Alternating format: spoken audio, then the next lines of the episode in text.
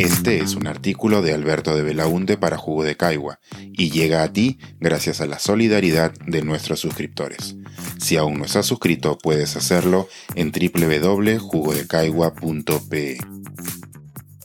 La crueldad en campaña.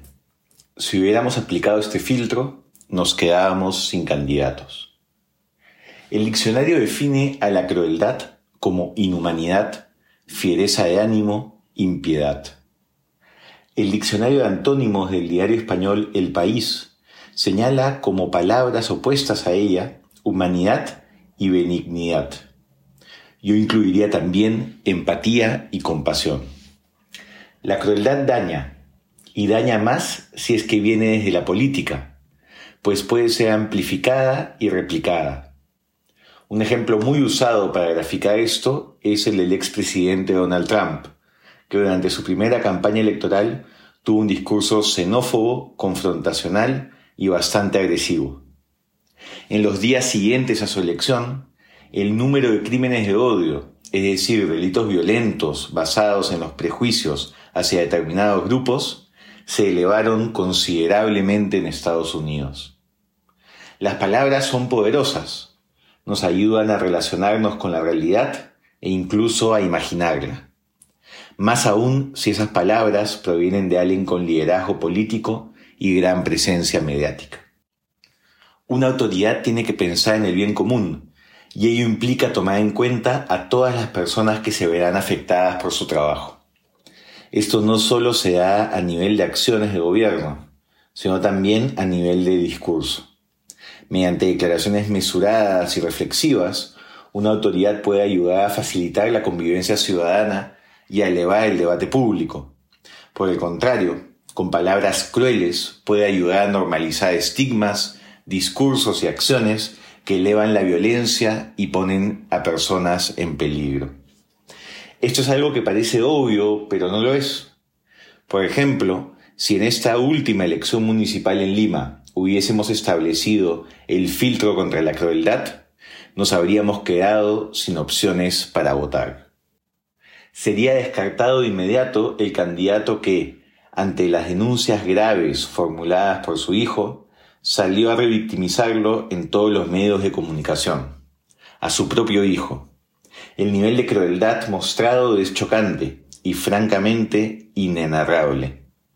Solo encuentro más inexplicable que, aún así, más del 5% de electores limeños hayan votado por él. También quedaría descartado el candidato que el año pasado se refirió al caso de Ana Estrada, una valiente mujer que viene luchando por el derecho a una muerte digna, en los siguientes términos. Abro comillas. Esa señora que se mate, pues. ¿Para qué quiere que el Estado la mate? Esa es la chifladura, pues. Cierro comillas.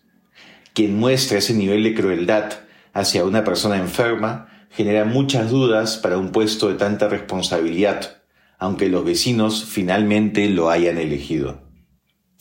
Descartado estaría también el segundo lugar en preferencias al instalar el discurso de mano dura contra la delincuencia con narrativas e imágenes violentas.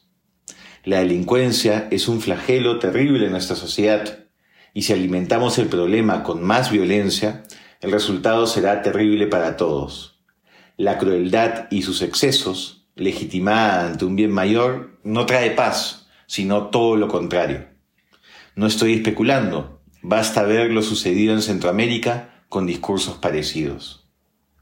Y finalmente, saldrían de la lista el político profesional, el impopular candidato oficialista, el exalcalde distrital y la tecnócrata que decidieron en esta campaña o en la anterior buscar réditos políticos de la xenofobia presente en nuestra sociedad.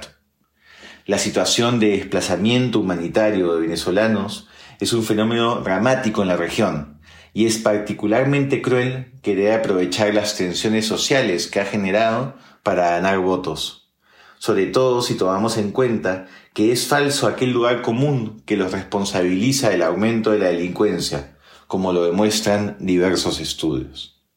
Así, con un solo filtro, nos hubiéramos quedado sin candidatos para el cargo más importante de la capital del país. Con este simple ejercicio, es dramático constatar lo instalada y normalizada que está la crueldad en la manera de hacer política y de aspirar a un cargo de elección popular. Lamentablemente, no hay reforma política que pueda cambiar esto. La raíz del problema pareciera no estar en las reglas electorales o en los candidatos, sino en la sociedad que los tolera, apoya o incluso se siente adecuadamente representada. Pensar, escribir, editar, grabar, coordinar, publicar y promover este y todos nuestros artículos en este podcast cuesta y nosotros los entregamos sin cobrar. Contribuye en www.jugodecaigua.pe barra suscríbete y de paso espía como suscriptor nuestras reuniones editoriales.